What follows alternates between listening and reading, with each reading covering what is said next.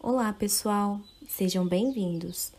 Nós somos da Liga de Farmacologia Clínica e este é mais um episódio de Farmacocast. Hoje vamos falar acerca dos anti-hiperlipêmicos. Os lipídios que encontram-se no plasma são transportados em complexos denominados lipoproteínas. Dessa forma, os distúrbios metabólicos que envolvem elevações em qualquer espécie de lipoproteínas são denominados hiperlipidemias.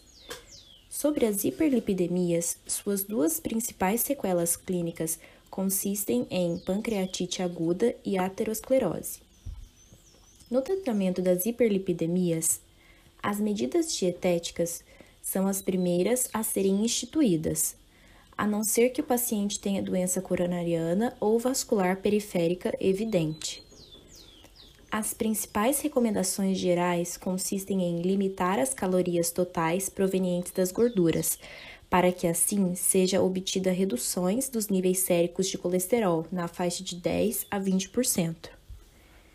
Dentre os principais tratamentos farmacológicos de hiperlipidemias estão as estatinas, os fibratos, os ácidos nicotínicos e as resinas de ligação de ácidos biliares.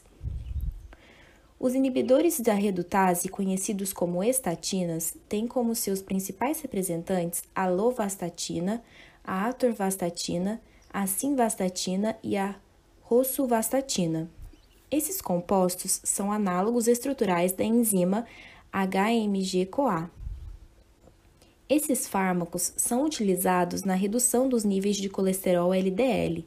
Outros efeitos observados incluem diminuição do estresse oxidativo e da inflamação vascular, com o aumento da estabilidade das lesões ateroscleróticas. Já os derivados de ácido fíbrico, conhecidos como fibratos, têm como seus principais representantes a genfibrosila e o fenofibrato. Esses fármacos diminuem os níveis de colesterol VLDL, em alguns pacientes de LDL também. Os fibratos atuam principalmente como ligantes do receptor de transcrição nuclear. Um efeito importante consiste no aumento da oxidação dos ácidos graxos no fígado e nos músculos estriados. Os fibratos aumentam a lipólise dos triglicerídeos e das lipoproteínas os níveis de VLDL diminuem, devido em parte à secreção diminuída pelo fígado. Assim como há também a niacina, ácido nicotínico, que diminui os níveis de triglicerídeos e LDL. Por inibição, a secreção de VLDL, o que, por sua vez, diminui a produção de LDL.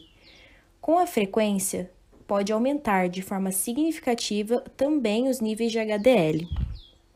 As resinas de ligações de ácidos biliares, representadas pelo colestipol, a colestiramina e o colesevelan, mostram-se úteis apenas em casos de elevações isoladas do LDL.